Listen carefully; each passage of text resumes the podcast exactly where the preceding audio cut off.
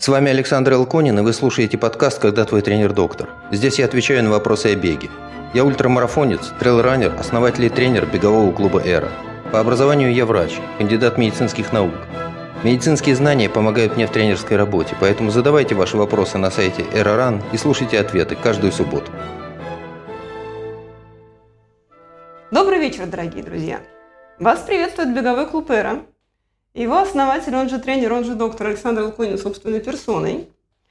Сегодня у нас 44-й выпуск подкаста «Когда твой тренер доктор». Помогаю Александру, как обычно, я, Ольга Клиновская. И тема, которую мы заявили сегодня в подкасте, такая. Вопросы, которые тренер задает сам себе. То есть это вопросы со звездочкой. Почему они у нас сложились, это мы сейчас отдельно скажем. Потому что Хотя мы и в каждом эфире показываем, что у нас вот можно выиграть такую прекрасную эробандану. Она может быть оранжевая, белая или черная за лучший вопрос. И мало того, наши многие слушатели, собственно, в каждом эфире нас это выигрывают. У нас же 44 эробанданы были выиграны. А в какой-то момент активность по задаванию вопросов а, несколько уменьшилась. И сейчас у нас на самом деле вопросов простых а, почти не осталось. И мы будем отвечать на вопросы, которые тренер задал сам себе, и вопросы сложные. Хорошо. Ну, давайте приступаем. А, как вообще эти вопросы, откуда они появились? Вот первые три. А, реально в феврале этого года у нас был пост в нашем телеграм-канале Эра Кстати, подписывайтесь на наш телеграм-канал, а также наш YouTube-канал Эра подчеркивание Ран и на подкаст «Когда твой тренер доктор» доктор на всех подкаст-платформах. Ну так вот, в телеграм-канале Эра подчеркивание Ран а, у нас был такой а, пост, где Александр задумался о том, о чем он сам бы хотел бы поговорить в подкасте. И написал три вопроса, которые, с которых я сейчас начну. Вопрос первый. Формулируя задание на тренировку, я часто пишу, Какие ощущения в теле спортсмен должен почувствовать? А что делать, если ощущения спортсмена не соответствуют ожидаемым? Пожалуйста, Александр. И это вопрос, который а, часто приходится задавать себе не только на тренировках, иногда и на соревнованиях такое случается. Каждый более-менее представляет себе, что ты ощущаешь, когда у тебя написано 40 минут легкого бега, и ты бежишь 40 минут легкого бега, и тебе легко, и ты дышишь, и птички поют, или там дождик капает, все довольны. Или наоборот, у тебя написано 40 минут легкого бега, ты вышел, а через 5 минут весь в поту, дышишь тяжело, вроде и бежишь медленно, пульс лезет наверх, непонятно, что происходит. Или ты вышел на дистанцию соревнований, бежишь вроде как в ожидаемом темпе, но тебе при этом безумно тяжело, ноги не слушаются, лучше бы умер вчера. Что делать в такой ситуации? А, ну, в общем, очень простая дихотомия. Либо продолжаешь пытаться сделать как надо, как написано, и тогда вопрос, есть ли граница, на которой стоит остановиться – или надо себя загнать до смерти. Или наоборот, ты говоришь, не-не-не-не, мы так не договаривались, мы на такое не подписывались, тормозим, останавливаемся, сегодня не мой день, неизвестно, что и когда случилось, но что-то явно идет не так. Где граница, я честно скажу, я не знаю. У меня несколько раз бывало, что я вынужден был остановить тренировку. Вот бросить, не доделать, слить, это ужасно обидно каждый раз. А, бывало, что и на соревнованиях приходится остановиться, хотя вроде и был готов, и тренировался, и подводился, но не идет, не получается. Окей. А, эту границу каждый, конечно, для себя определяет сам. Что абсолютно точно надо понимать, что ни одна сегодняшняя тренировка и ни одно сегодняшнее соревнование не стоит долгого будущего, которое каждого из нас ждет. Поэтому, если вы понимаете, что дело идет явно не по плану, окей, мы даже не берем ситуацию, когда что-то болит. А вот просто ощущение, что не прет. ноги не слушаются, дышать тяжело, пульс лезет куда-то, и вы уверены, что это не ошибка датчика, не стесняйтесь. Тормозите, останавливайтесь, переходите на шаг, возвращайтесь домой, делайте что угодно, не надо себя гробить. Еще раз скажу, никакая сегодняшняя тренировка не стоит нашего с вами долгого и счастливого будущего. В двух словах это так, где граница, каждый для себя решает сам. Сколько можно терпеть? Ну, действительно, иногда бывает, что вот вроде как 10-15 минут мучаешься, потом как-то раздышался, разбежался и, и дело пошло. Так тоже бывает. Где эта граница, каждый решает для себя сам. Но важно понимать, что бывает, и это абсолютно нормально, что иногда тренировка не заходит. Ну, не заходит, значит не заходит. Значит, надо эту тренировку оставить в покое. Может быть, что-то с телом не так, может быть, это признак надвигающейся болезни, так тоже бывает. Что вот бежишь, совершенно не бежится, тренировка не идет, все тяжело, хотя вроде все было нормально, да? Пришел домой, должен был отлежаться, отпиться. На следующее утро просыпаешься в дребезги больным, с температурой, с заложенным носом, с заложенной грудью, с кашлем. Оказывается, вот оно что было. Да, это было состояние предболезни. А иногда даже и болезнь не наступает, а вот просто что-то не, не то. Ну, не мой день. Не переживайте из-за этого. Бывает, что ощущения говорят, лучше остановись, эта тренировка сегодня не твоя. Ничего страшного. Оля? Спасибо большое, Александр. Ну вот я как человек, который Александр тренировался, у меня в моем прошлом очень яркие воспоминания, а, когда Александр писал мне раз в неделю работу. Вот философия Александра писать своим ученикам тяжелую тренировку только один раз в неделю, а все остальное это разные виды легкого бега, подлиннее, покороче. И у меня какой-то такой внутренняя установка гиперответственности. Я думала, что нужно обязательно сделать эту, не знаю, там отрезки, сделать там, не знаю, сколько, 20 по 200, например, да. И мне кажется, больше был фактор не физической усталости, а именно морального давления, что, допустим, написано, что тебе отрезки по 200 нужно бегать там по сколько-то секунд, а у меня получалось на 2 секунды больше, я так расстраивалась, что я вот прям помню этот момент очень хорошо.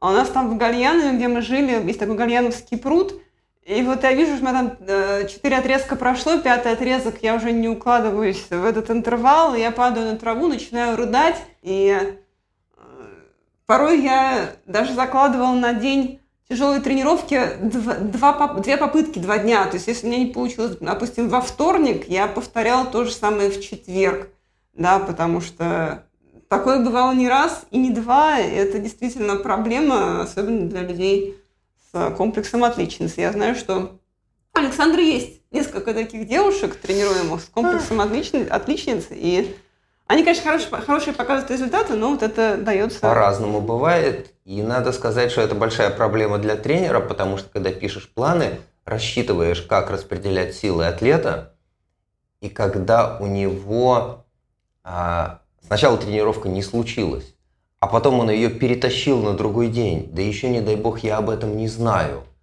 а у меня какие-то планы по дальнейшему структурированию тренировочной нагрузки, могут случиться очень большие перекосы, если нет адекватной связи, обратной связи. Оля? Так, а можно я сразу задам вопрос из чата? Те, те, кто нас смотрит в записи и в подкасте, могу сразу сказать, что у нас есть в телеграм-канале Эроран. Каждую пятницу мы публикуем ссылку на прямой эфир, который проходит в субботу. И вот сейчас наши слушатели а, нас слушают и комментируют. И Артем задает вопрос. Если сегодня не пошло, имеет ли смысл сделать эту тренировку в другой день на этой неделе вместо рекавери или дня отдыха? Вот спрашивает Артем. Я, я уже сказала, что я именно так и делала, но вот я не знаю, как к этому относится Александр. Что скажет Александр? А, у меня 90% ответов на подобные вопросы, у меня нет однозначного ответа. Скажите мне сегодня, что тренировка не полезла. Ну, не зашла. Дальше вместе подумаем, или я сходу скажу, окей, давай мы ее передвинем не знаю, на четверг, на субботу, на когда угодно. Или я скажу все, что прошло, то прошло, мы эту тренировку в этом микроцикле не делаем, когда-нибудь еще ее всунем, потому что у нас больше нету времени на такую тренировку. Так бывает. Поэтому, если вы понимаете, что сегодняшняя тренировка не состоялась, если речь э, идет о чем-то серьезном качестве, ну, понятно, что это час восстановительного бега не случился, никто от этого не умер, всовывать его куда-то еще большого смысла нету, ну, если только мы не гоняемся за какими-то сверхбольшими объемами.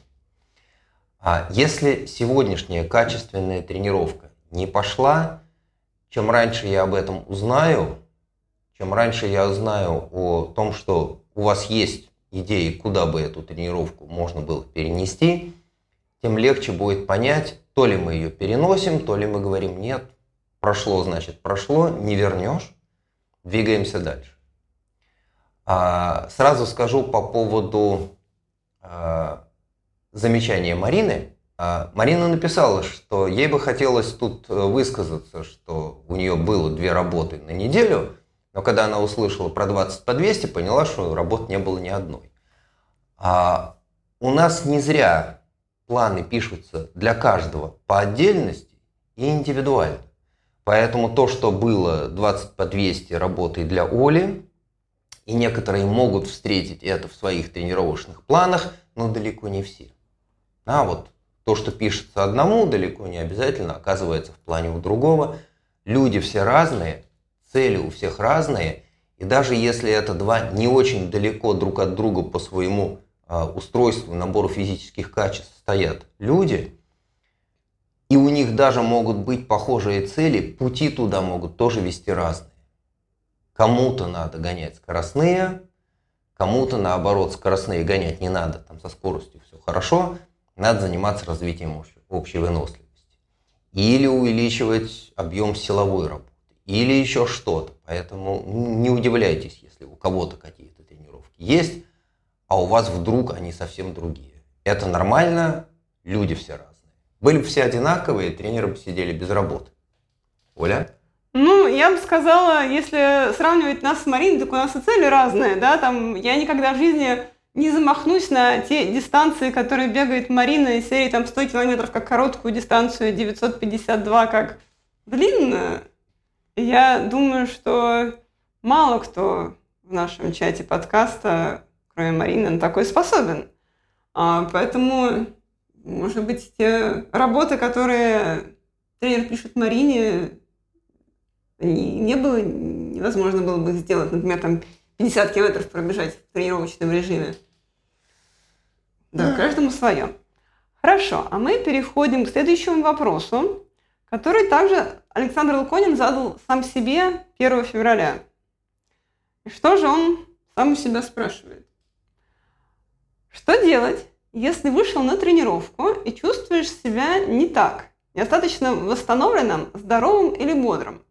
Какие есть инструменты обратной связи с собой? А, по сути, это продолжение предыдущего вопроса.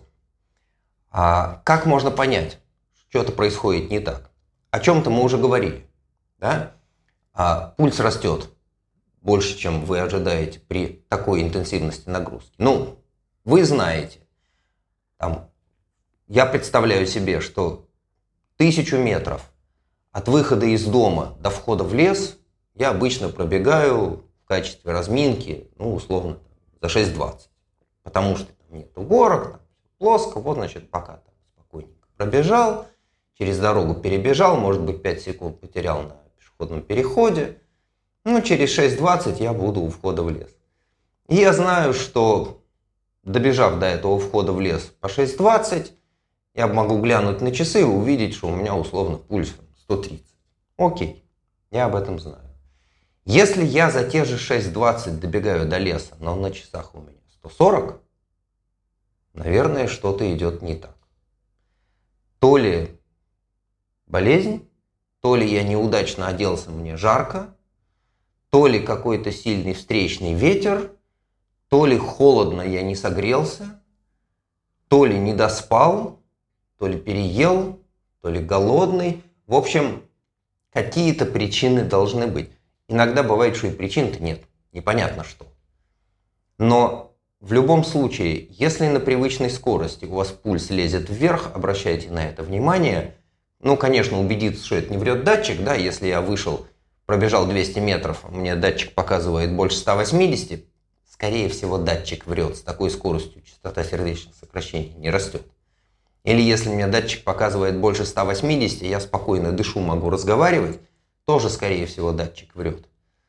Но если у меня разница пульса на датчике и ожидаемого больше 10%, надо задуматься, то ли происходит. Примерно то же самое с ощущениями в работающих мышцах. Ну вот есть на входе в лес, я рассказываю о тренировках, которые на привычном мне там, куске в Гальяново мы выбегаем из дома, добегаем до леса, есть очень небольшой спуск и очень небольшой подъем.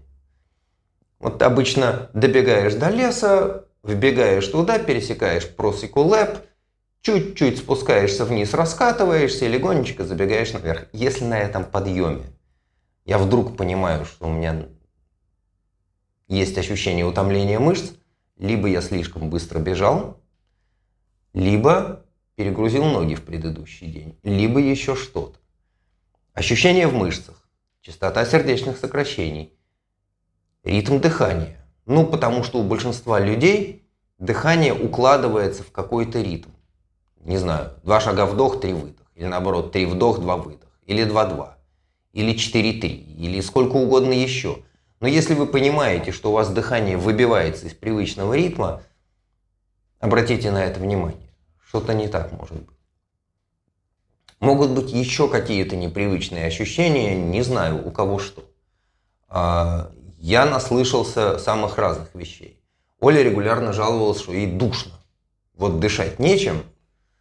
То ли влажность высокая, то ли влажность низкая, то ли запах какой-то в лесу от э, палой листвы то ли траву скосили на просеке лэп и, и все пахнет.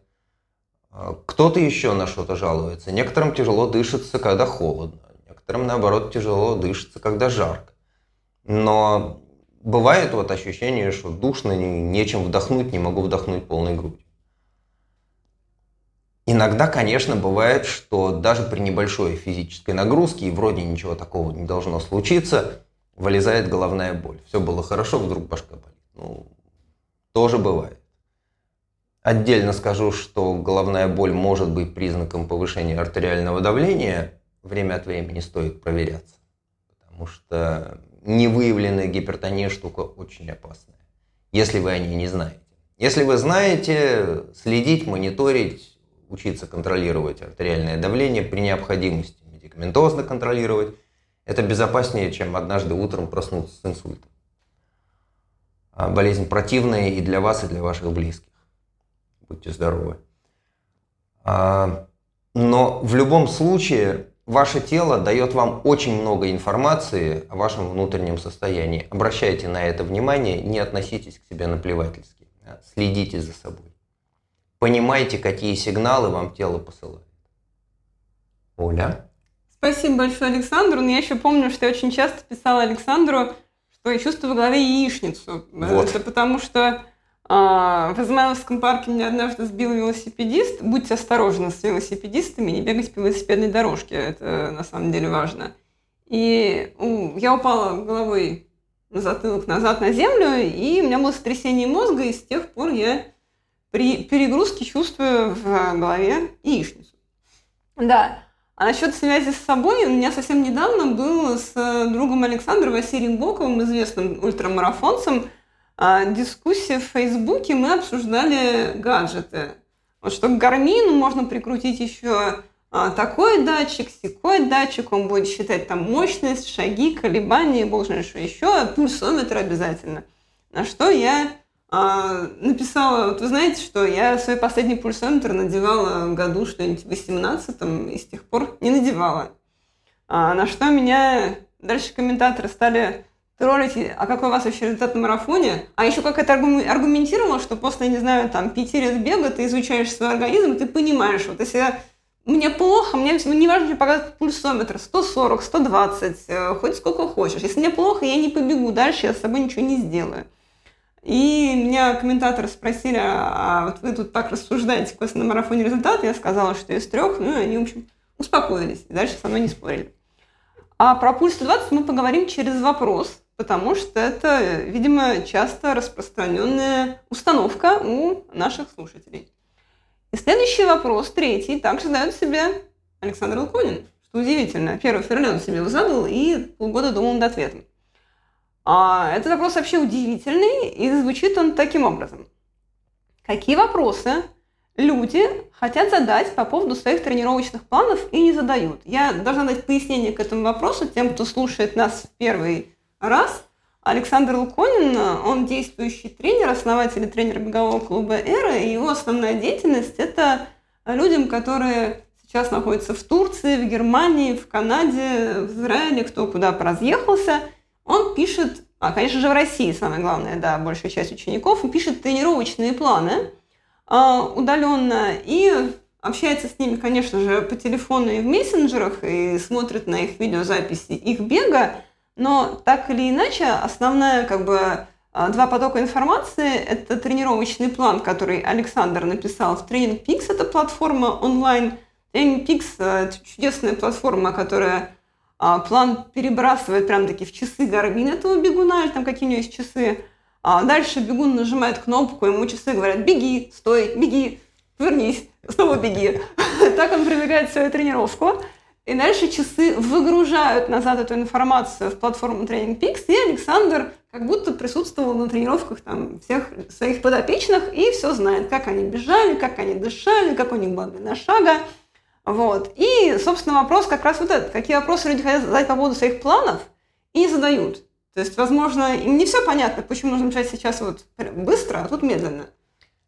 А, есть а, две категории подопечных, потому что некоторые эти вопросы задают. Я регулярно отвечаю на вопрос, а для чего нам сейчас нужна эта тренировка? Вот что мы сейчас тут развиваем, делая вот это. Да, вот зачем мне делать переменный темп за 4-6 недель до марафона? Или, а зачем сейчас мне нужна эта скоростная работа? А почему у нас так много силовой? А когда у нас будет больше объемов? А может быть мне как-то чего-то по-другому структурировать? А вот я слышал, что некоторые делают по-другому.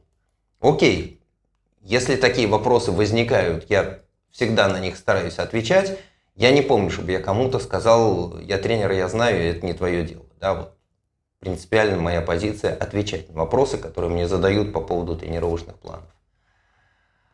А есть люди, которые почти никогда ничего не спрашивают, и это иногда меня тревожит.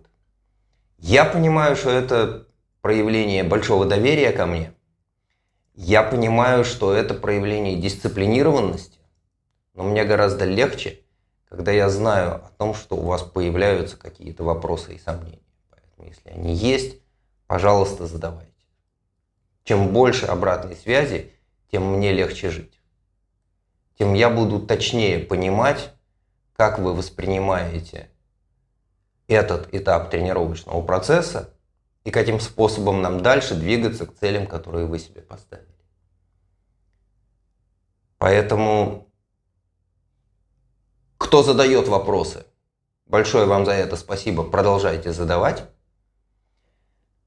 Если кто по каким-то причинам эти вопросы имеет и держит в себе, не стесняйтесь, вываливайте. Моя работа – отвечать на ваши вопросы. Это тоже часть моей работы – это часть взаимодействия между тренером и подопечным. Это то, что позволяет нам работать более эффективно. Поэтому вопросы welcome. Оля? Так, ну нас слушает в прямом эфире несколько учеников Александра, и они уже начали комментировать. Вот Валерий пишет, начну облегчать жизнь и засып, засыпать Александра вопросами. У нас есть а, один из а, бегунов тоже по имени Александр, а, который как раз самый дотошный, который как раз спрашивает про каждую работу, почему он ее делает. А, и, возможно, мне кажется, имеет смысл сделать а, интервью с этим самым Александром как а, я заглавить это интервью а, «Бег для умных», потому что у нас уже был один подкаст «Бег для умных», это был с Дарой Мельник, и вы можете найти его в списке наших подкастов. А, и вот Александр у нас, он руководитель инвестиционного отдела в крупном банке, и, в общем, тоже весьма неглупый товарищ. И, кстати, я хотела бы спросить наших слушателей, которые слушают в прямом эфире и в записи, а каких гостей вы еще хотели бы увидеть в нашем подкасте? Пожалуйста, напишите нам либо сейчас – а, в чате подкаста, либо затем напишите в комментариях, потому что а, вопросов что-то становится все меньше, а мы решили теперь говорить с гостями. Вот если у вас есть какие-то идеи, кого из известных вам бегунов или не бегунов вашей тусовки, кого хотели бы послушать, то о, нам уже написали хорошую идею. Нам написала Ольга, что хотела бы послушать, не буду говорить кого, но я знаю, что Александр знаком с этой бегуней, и, пожалуй, мы это сделаем только в прямом эфире, обещаем, что мы попытаемся. А, хорошо, в общем, да, пишите нам, пожалуйста, идеи, с кем бы вы хотели сделать подкаст, чтобы мы его сделали, вы послушали. И давайте переходить к следующему вопросу. А, вопрос задает Сергей, который в данный момент находится на острове Кильдин, или он так не доплыл до него? Нет, на Кильдин, слава тебе, Господи, никто не попал, поэтому все в Териберке, Всем, кто стартует там, большой удачи. Погода, говорят, интересная. Да, там находится сейчас как минимум трое учеников Александра. Да. Не меньше трех, да. Не меньше трех. Мы желаем им э, сил, э, тепла и душевной стойкости. Верно. Да. И вот один из них, Сергей, э, этот Сергей известен тем, что у него есть свой э, видео YouTube канал, да, и он в своем одном из видео записал нам вопрос.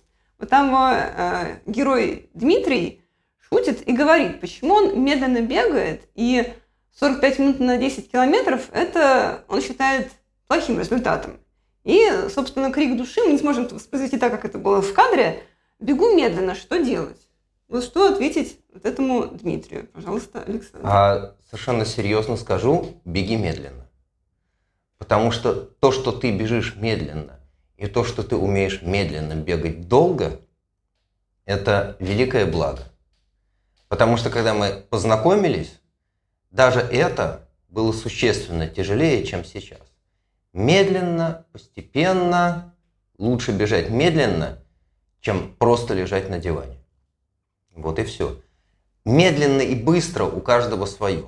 Для кого-то медленно 45 минут на 10 километров, кто-то считает, что медленно это, не знаю, полтора часа на те же 10 километров. Люди все разные. Единственный человек, с которым имеет хоть какой-то смысл соревноваться, это ты сам, вчерашний. Если ты можешь сегодня и завтра быть чуть-чуть лучше себя вчерашнего, это классно. Собственно, ради этого мы тренируемся. Через какое-то время, лет через 10-15, может немножко поменяться целевая установка, и она сделается быть завтра не сильно хуже, чем сегодня.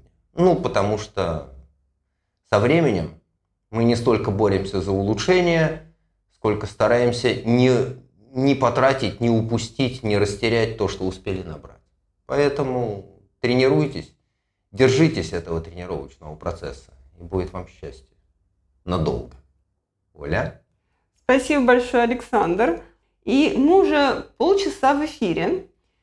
И, пожалуйста, мы призываем наших слушателей э, и зрителей, везде, где вы нас слушаете, либо это YouTube-канал «Эра подчеркивания ран», либо это подкаст «Когда твой тренер-доктор», где бы вы нас не слушали и не смотрели, пожалуйста, ставьте нам лайки, сердечки и звездочки, если вам интересно все то, о чем мы с Александром рассказываем. И подписывайтесь на нас на нашем YouTube-канале «Эра подчеркивания РАН» и на, подкаст, на в подкасте «Когда ты тренер-доктор», который существует в Apple подкастах, Google подкастах, Яндекс Музыке, Кастбоксе и каких-то еще подкаст а, устройствах. Вот даже в каком-то израильском подкаст-устройстве нашли свой подкаст. Удивительным образом. Хорошо, мы продолжаем. И тут тоже недавно я обмолвилась о том, что мы а, поговорим а, о пульсе. И дошли мы до этого самого вопроса про пульс. Этот вопрос нам задал Вадим, и мы тогда получили от Вадима целый цикл вопросов, и на простые мы ответили, а сложные мы отложили. И вот у нас сегодня 10 сложных вопросов, и наконец мы до него доберем, добрались. А Вадим нас спрашивает.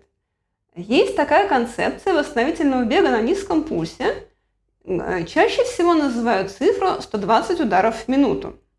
Умение бегать на низком пульсе относится только к медленному и восстановительному бегу, спрашивает нас Вадим. Или следует на обычной 10-километровой пробежке, э, не интервальной и не о беге в горку, а стараться придерживаться пульса 120. Что вообще Александр думает о концепции бега на пульсе 120? Вот есть такой известный всем тренер Василий Парников, на которого мы с Александром подписаны и читаем его. А вот этот Василий Парников полагает, что умение 30 минут продержаться на пульсе 120 – это база, начиная с которой возможны дальнейшие тренировки и прогресс. Насколько он прав или не прав, спрашивает нас Вадим. Что скажет Александр, пожалуйста. Э, давайте я начну с конца. А, Василий Парников, конечно, прав в том смысле, что у каждого должна быть возможность провести 100, э, полчаса да, на пульсе 120 в какой-то циклической нагрузке. Если человек не может этого сделать, надо искать причину. Я с трудом себе представляю, что можно придумать.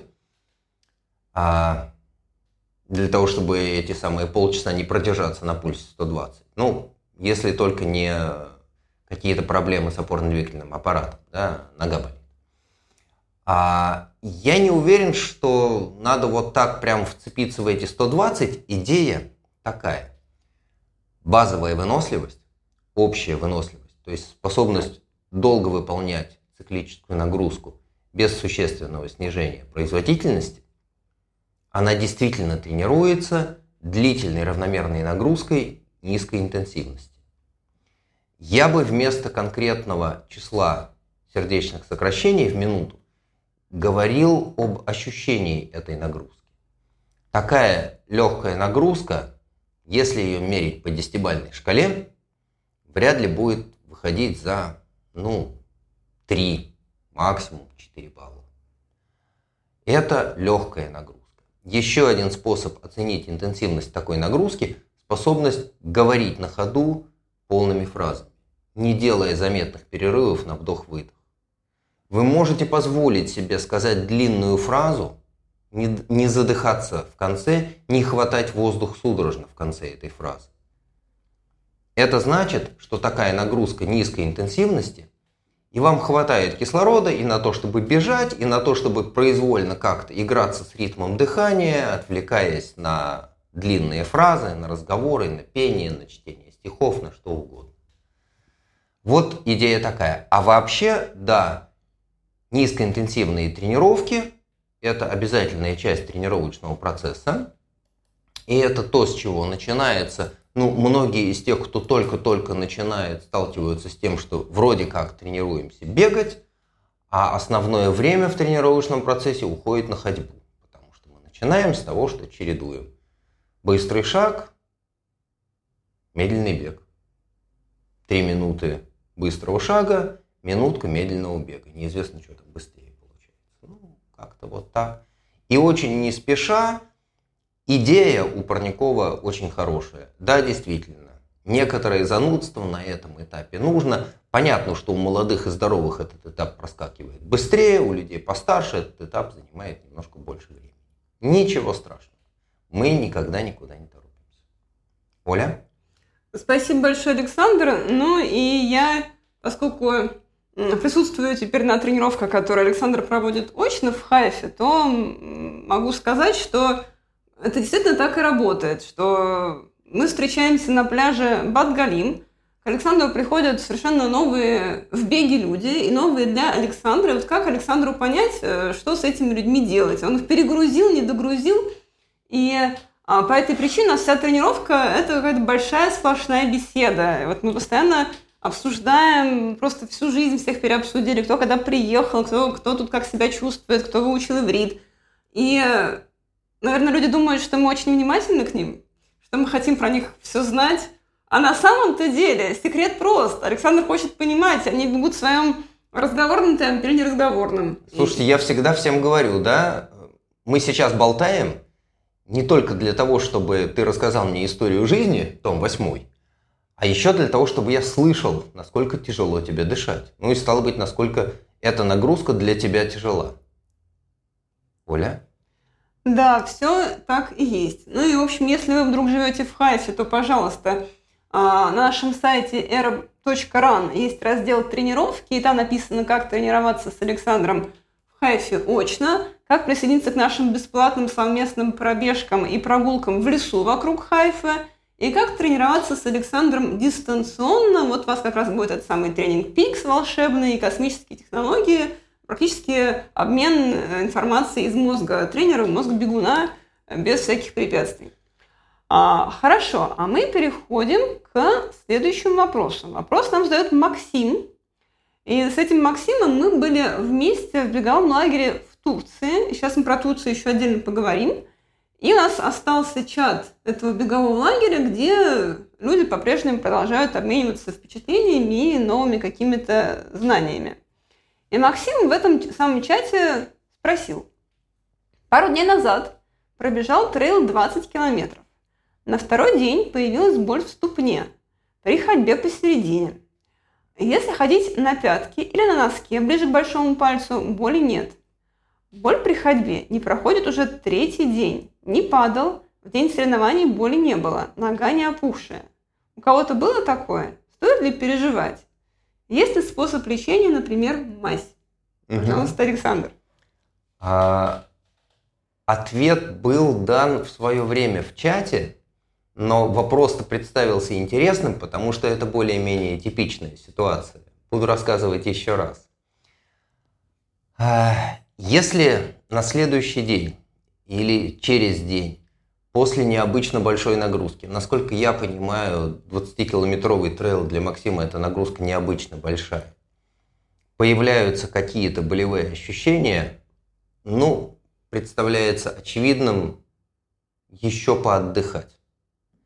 Не надо пытаться бежать, иногда даже и ходить приходится дозированно, не очень много.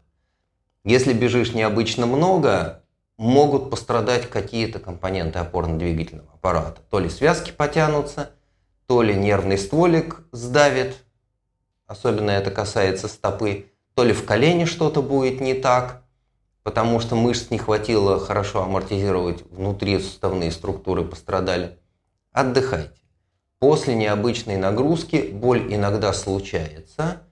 При благополучном стечении обстоятельств отдых функциональная разгрузка помогает этой боли уйти. Если через неделю у вас боль не делается меньше, она сохраняется. Если эта боль возвращается при попытке бежать, я бы подумал о том, чтобы не мазаться, а искать квалифицированной помощи. Потому что подобная боль которая сохраняется, несмотря на функциональную нагрузку и отдых, может быть свидетельством травмы. Попытка что-то делать в состоянии травмы – штука не самая правильная. Вы можете сильно испортить себе жизнь, усугубляя травму. Поэтому, если в течение нескольких дней боль постепенно уходит, ну окей – что-то перегрузили, это что-то отдохнет, подзаживет, потихонечку начнете двигайтесь снова. Если, несмотря на отдых, функциональную нагрузку, боль сохраняется, подумайте о том, чтобы обратиться к специалисту. К специалисту это не спросить в чате, ребята, у меня коленка болит, у кого так было, а поискать того, кто действительно разбирается в травмах коленного сустава в связи с, не знаю, бегом или у кого что. Такие специалисты есть, найти их можно. Время от времени мне приходится отвечать на подобные вопросы. Ну вот, э, всегда делюсь той информацией, которая у меня есть. Лучше перебдеть. Даже если вы потратите время, может быть, какие-то деньги, окажется, что тревога была ложной, это гораздо лучше, чем не обратить внимание потом расплачиваться много лет, потому что загнали себя в тяжелую травму, которая потребовала гораздо более серьезного вмешательства. Любите себя, обращайте внимание на то, что у вас происходит. Ни в коем случае не пытайтесь забегать травму. Это разрушительная стратегия. Так делать не надо. Оля? Спасибо большое. Да, Александр. прошу прощения. И э, по поводу мазей. Э, можете мазаться всем, во что вы верите. Верующим помогает. А единственная причина, по которой стоит обезболиваться, это сохранение качества жизни. Ни в коем случае не надо обезболиваться для того, чтобы тренироваться дальше. Еще раз. Обезболиваться для того, чтобы тренироваться, нельзя. Вы усугубляете травму. Обезболиться для того, чтобы дойти до туалета, ну да, можно. Оля? Спасибо большое, Александр. И я обещала рассказать немножко про Турцию. У нас был очень успешный новогодний лагерь в Турции, собственно, в эти новогодние каникулы. Там мы с Максимом познакомились. И э, сейчас мы открыли, ну что регистрацию, мы открыли заказ футболок на наш следующий кемп в Турции, который мы проведем перед Каппадокией Ultra Trail. Мы с Александром отправляемся туда аж 20 сентября. 21? 21 сентября, а Каппадокия Ultra Trail будет проходить 14-15 октября. Почему мы доедем так сильно заранее? Потому что в Израиле будут праздники, и тут сегодня что-нибудь работать. А, но всех наших слушателей и зрителей мы приглашаем присоединиться а, к этому кемпу в Каппадокии на любое количество дней между 22 сентября и 13 октября. Там будет прекрасная погода, там очень красиво. На нашем сайте Эроран в разделе «Будущие кемпы» есть анонс этого кемпа а, с фотографиями из Каппадокии. Вот, э, Александр Крюков нам любезно э, предоставил свои фотографии, которые он сделал на гонке в прошлом году. И все, кто там был, говорят, что там удивительно красиво. И, пожалуйста, присоединяйтесь. За две или одну неделю, или сколько у вас есть, э, вы научитесь бегать по этому рельефу, акклиматизируетесь. Много времени Александр там будет посвящать технике бега по горам, технике работы с палками, техники подъема, техники спуска. И его ученики, они занимают призовые места на гонках именно за счет того, что могут, особенно на спусках, обогнать ну, огромное количество Не все и не всегда, но выигрыш, который вы можете получить, умея быстро бегать спуски, существенно больше, чем то, что вы можете набрать, э, тренируя быстрый подъем. Это уже проверено. Да, действительно, это так. И поэтому, пожалуйста, будем рады вас видеть в нашем кемпе. А, читайте на сайте Errorun его описание. Я также размещу ссылку на страницу кемпа в описании этого подкаста и в комментариях к видео на нашем YouTube-канале Errorun. А мы продолжаем дальше. И тем временем у нас в чате происходит а, бурное обсуждение двух тем. Во-первых, давление. И вот Вадим, который автор вопроса про давление 120, написал нам в чате спасибо за ответ про пульс. И как раз более ему понятен бег в разговорном темпе, чем цифра. Тем более, пишет Вадим, что у меня спокойный бег в разговорном темпе ближе к 130. И также это сильно зависит от температуры окружающей среды, летом пульс поднимается значительно быстрее, чем зимой. Я совершенно согласна с Вадимом, потому что я вот тоже на пульсометр давно уже не смотрю, аж с 2018 года. Вот. И другие наши слушатели также пишут, что пульс у них к 120 особо и не приближается. У кого там 130, у кого сколько получится. Хорошо. А, следующий вопрос. Нам задает слушатель из Ютуба. У него очень интересный в этом ютубе ник виртуоза, виртуоз, виртуоз V2801, что бы это ни значило. Мы не знаем ни его э, настоящего имени и даже какого он пола. Я зачитаю вопрос. Много говорится про восстановительный бег и что его может заменить плавание.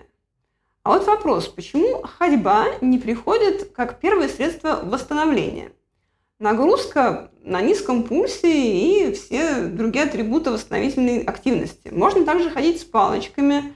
Мы таким образом и слегка повысим пульс, чтобы имитировать пульс при ходьбе. а, потому что при ходьбе пульс пониже. И также дадим нагрузку на руки. Вот, Александр, почему, например, скандинавская ходьба не выступает, или выступает все же, может, мы не знаем, а такой восстановительной активностью после, вместо бега а, или после бега? Бывает, что ходьба оказывается средством восстановительной тренировки. А, пишу этот вид восстановления не очень часто, видимо, потому что, ну, вот такой состав подопечных, у большинства хватает сил, ресурса на бег. А плавание – прекрасный способ восстановления ровно до, до того момента, пока плавание не делается основным объемом нагрузки. Потому что все-таки есть специфика бега, и бег, а, особенно если мы говорим о беге на большие и очень большие дистанции, требует объемов. И это значит, что для того, чтобы набрать необходимые объемы, значительную долю нагрузки надо выполнять именно бегом. Смотрите, плавание отличается от бега тем, что отсутствует гравитационная составляющая. Да? Мы не приземляемся на каждом шагу, мы не нагружаем наши мышцы, связки, сухожилия, хрящи этой гравитационной нагрузкой. С одной стороны, это хорошо, потому что мы таким образом бережем пассивный компонент опорно-двигательного аппарата, активный компонент опорно-двигательного аппарата, то есть мышцы у нас по-прежнему работают. С другой стороны, лишая пассивный компонент опорно-двигательного аппарата этой нагрузки, мы не создаем условий для его адаптации большим объемам нагрузки, к большому времени под нагрузкой. Когда мы говорим о подготовке к очень большим дистанциям, марафон и больше, основной вид работы, который предстоит выполнять, это всегда бег. И основное средство восстановления тоже будет бег. Да, действительно, полторы плавательных тренировки туда укладываются, но плавание как средство восстановления, вот 45 минут э, поболтаться в бассейне после тяжелой интервальной вчера, да, нормально. А делать несколько плавательных тренировок основным средством восстановления я не знаю насколько это получится, я не очень хорошо себе представляю, как можно нормально структурировать тренировочную нагрузку таким способом для тех, кто планирует бежать большие дистанции. Для малых дистанций, наверное, да, так работает, но у меня не так много таких подопечных. А ходьба, да, есть. А ходьба является первым движением, которое ты можешь себе позволить после очень большой дистанции. Но мы сейчас не говорим о том, чтобы э, прибежать на берег моря, лечь и там, полчаса поболтаться в воде, не бог весь какая нагрузка. А ходьба, да, она появляется первой в качестве восстановления. Мы все ходим по жизни. Да, я знаю не очень много людей, которые вот так, по жизни совсем не ходят, поэтому ходьба в качестве отдельной, отдельной тренировки появляется в планах нечасто. Ходьба с палками, э, я вижу смысл брать палки в руки тогда, когда ты работаешь на рельефе. Просто так топтаться по парку, по плоскому с палками в руках, на мой взгляд, неоправданное усложнение жизни. Мне кажется, скандинавская ходьба модная. Ну, она модная последние лет 20. Э, наверное, может быть, я еще не дорос, мне всего 60 лет, я не понимаю всего счастья скандинавской ходьбы. Что палки хорошо помогают, когда идешь вверх в гору, да, действительно помогают. А, просто так по плоскому не вижу смысла. На спуске точно я палки убираю и всем советую убирать, потому что они тормозят и не помогают. Оля? Нет, наш слушатель он точно спрашивал не про работу на горе, с горы в гору, а именно про как э, у нас в Хрустальном в какой-то момент э, ходьба с палочками стала реально очень модной. И вот все пенсионерки, которые сидели на лавочке, дай бог им здоровья, в какой-то момент себе, себе где-то накупили палок и стали ходить с ними по лесу. И, в общем, это очень здоровая мода, как уж она у них привелась, я не знаю, но молодец тот, кто это придумал. Вот, то есть я думаю, что нас спрашивают именно про такой способ, но если мы не правы, то пусть слушатель с ником Virtuoz V2801 нас поправит. Также в комментариях к нашему видео в YouTube. И, пожалуйста, если у вас есть какие-то вопросы к Александру, то их можно задавать. И за это получать эробандану. Она бывает у нас оранжевая, белая или черная. Вопросы можно задавать в комментариях а, к любому из видео на нашем YouTube-канале «Эра подчеркивание ран». Можно писать в комментариях к любому посту в нашем Telegram-канале «Эра подчеркивание ран», а также на нашем сайте era.ran есть прямо на главной странице, но немножко внизу ее нужно прокрутить, кнопка «Задать вопрос тренеру». И вот, пожалуйста, любым из этих способов вопрос тренер можно задавать. А, Эра бандану выигрывает. Цвет банданы выберет сейчас наш победитель. А, вот она может быть одна из этих трех цветов. Победителя сейчас нам объявит Александр Илконин. И вопросы читает тоже Александр, потому что вопрос очень длинный и сложный для прочтения. Пожалуйста, Александр. Вопрос совсем недавний, и для меня было неожиданно получить этот вопрос, но тем не менее. А, Сергей написал. Сегодняшняя тренировка далась мне очень тяжело. На прошлой неделе ускорение по 200 я сделал, ну, терпимо. А сегодня после первого 200-метрового ускорения четырехглавые сказали, что больше не хотят. Пульс с трудом догоняю до 180 и не могу быстрее бежать, сил нет.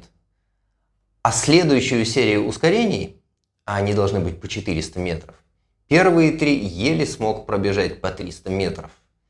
Печень заколола, на последнем повторении решил чуть послабее начать, кое-как дожал 400 метров, пульс еле поднял выше 180, на отдыхе пульс падал быстро. А состояние странное. Пульс 124, а сам готов лечь на землю и остаться тут. И сейчас ноги болят. Вот что это такое могло быть?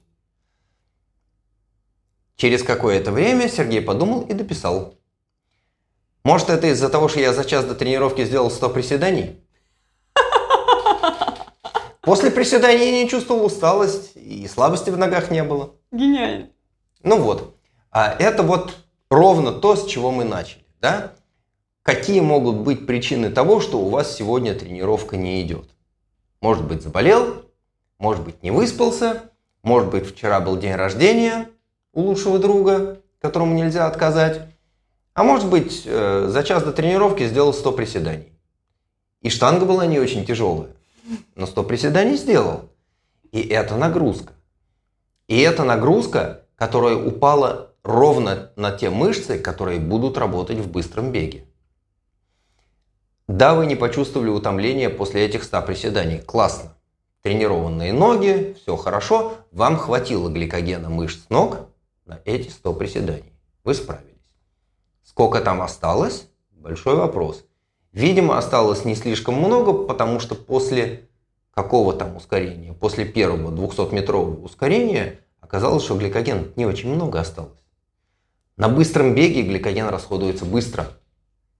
Нету времени на утилизацию жиров. Горит все и быстро. И включается анаэробный механизм утилизации углеводов. Он очень мощный, он дает много энергии, но гликоген расходуется много. И он расходуется очень быстро, он выжигается в мышцах в момент, если у вас нету хорошего запаса. После 100 приседаний, извините, запаса не очень много, а за час запас гликогена мышц ну никак не восстанавливается. На восстановление запаса гликогена в мышцах ну хотя бы сутки отдайте. Полежать, пожрать, пока то, что вы съели, переварится, сосется, пока глюкоза, которая прошла через кишечный барьер, дошла до мышц, пока синтезировался новый гликоген, пока какая-то часть этой глюкозы ушла в гликоген печени, не меньше суток на восстановление запасов гликогена в работающих мышцах. Поэтому, если вам предстоит работа, в смысле беговых тренировок, да, если вам предстоит качественная беговая тренировка, ну как-то подумайте о том, чтобы не нагружать сильно ноги и вообще не делайте тяжелой силовой тренировки, если на завтра вам предстоит качественная беговая. Если, естественно, беговые тренировки у вас главные. Да? Если вы бегаете в качестве средства восстановления между тяжелыми силовыми, тогда совершенно обратная ситуация. Но тогда у вас и не будет ощущения выжженных ног. Эти вот выжженные ноги, они появляются, когда вчера уприседался, А сегодня, блин, надо быстро бежать. А быстро бежать нечем, потому что в мышцах нету гликогена, он еще не успел восстановиться. Обращайте на это внимание. Всякая нагрузка, которая у вас есть, имеется в виду физическая нагрузка, это тоже нагрузка. Даже если вы сегодня, не знаю, тяжелую работу в, зал, в зале выполнили, или у вас была какая-то игровая тренировка, а завтра предстоит качественная беговая, подумайте, надо ли вам делать вот такую последовательность, она бывает тяжелой. А по прошествии какого-то времени, во-первых, растет способность мышц быстрее восстанавливать запасы гликогена. Во-вторых, существенно вырастает силовая выносливость, то есть способность мышц работать в субмаксимальном режиме, не теряя эффективности. Немножко меняется композиция мышечной ткани, сильно меняется способность ферментных систем в мышечной ткани вырабатывать энергию, запасать гликоген. Вот это то, что у нас развивается в ходе тренировок, но это требует довольно долгого тренировочного процесса. А вообще думайте о том, чтобы у вас не накладывались одни тяжелые тренировки на другие. Я уже не говорю о том, что не надо выходить на тяжелую тренировку в состоянии надвигающейся болезни или дефицита сна, казалось бы, очевидные вещи, хотя иногда об этом тоже приходится говорить. Но в свете заданного вопроса 100 приседаний перед тяжелой скоростной тренировкой, перед тяжелой скоростной работой в этом случае было очевидным перебором. Ну, на будущее будем иметь в виду, потому что подобные тренировки еще предстоят, если хочется бегать, бегать быстро, без тяжелых скоростных, ну никак не обойтись. Интервальная работа – обязательная составляющая тренировочного процесса, если хочется бегать быстро. У Сергея есть возможность выбрать цвет банданы. Оля показывала. Да, пожалуйста. Оранжевый, Оранжевый, белый, белый или черный. Или черный. Но вот нам в чате нашего подкаста угу. а, наши слушатели комментируют вопрос Сергея. А, Сандра в восхищении, в недоумении, не пойму, это смайл, а, приседание ускорения, а Артем говорит, что в бытность, когда Александр проводил групповые тренировки не в Хайфе, а вовсе даже в Коломенском и на Равьевых горах, иногда прекрасно совмещали 100-500 приседаний и ускорения. Вот. Что же скажете, Александр? Именно об этом я и говорил, а, сказав, что с течением времени способность мышц работать, конечно, растет. Но это не делается разом. Когда первый раз ты оказываешься в такой ситуации, что вот сначала 100 приседаний, а потом надо скоростить, тяжело. С непривычки это всегда тяжело, и на завтра ноги будут болеть. Ты никуда от этого не денешься. Ну, потерпеть, несколько дней ноги поболят, мы будем возвращаться к скоростным тренировкам, еще будут силовые. Э, тройным прыжком эта пропасть не преодолевается. Это требует времени, некоторого занудства, терпения, и все будет. И 100-500 приседаний будет получаться, и выпрыгивание из глубокого приседа, перемежаемое спринтом. Все будет, не волнуйтесь. Оля? А, большое спасибо, Александр. Вот буквально я тоже недавно испытывала ровно такие ощущения, как автор этого вопроса Сергей, когда у нас в Хайфе Александр проводил тренировку а, на пляже Батгалим, и к нему пришел тренироваться а, молодой человек Григорий из Санкт-Петербурга, сейчас он в Хайфе, а, который опытный кроссфитер. Александр вот решил, что очень будет хорошо устроить нам а, хождение выпадами. Ну и Григорию это хоть бы что. А у меня на следующий день я ходила с трудом, не то что бежать не могла. Вот. Так что действительно, да, человек ко всему привыкает, и, а, как нам Екатерина Михайловна Шурман говорит, а, Какую мышцу развиваешь, такая и что вырастает? Примерно так. Да. Что тренируешь, что и имеешь, а по, по способности адаптироваться к неблагоприятным условиям среды человек э, не хуже крыс и тараканов. Мы живучи до невозможности. Хорошо. Итак, на этом наш час э, закончился. И, пожалуйста, мы призываем наших слушателей и зрителей, если вам понравились те а, советы и ответы, которые давал Александр. Пожалуйста, ставьте лайки нашему подкасту, ставьте лайки нашему видео в YouTube. Пожалуйста, подписывайтесь на, подписывайтесь на подкаст «Когда твой тренер-доктор» и на наш YouTube-канал «Эра, подчеркивание, ран». И самое главное, задавайте вопросы, потому что мы в условиях подкаста написали, что не будет вопросов, не будет подкаста и не будет следующих видео. Поэтому, если вы желаете нас видеть в следующую субботу, то задавайте вопросы или, второй вариант, советуйте, кого бы нам пригласить в гости. И большое спасибо Александру, который отвечал. Огромное спасибо нашим слушателям, которые были с нами в прямом эфире, давали свои а, прекрасные, а, вдохновляющие нас комментарии. Прощаемся со всеми до следующей субботы. Всем пока. Всем пока.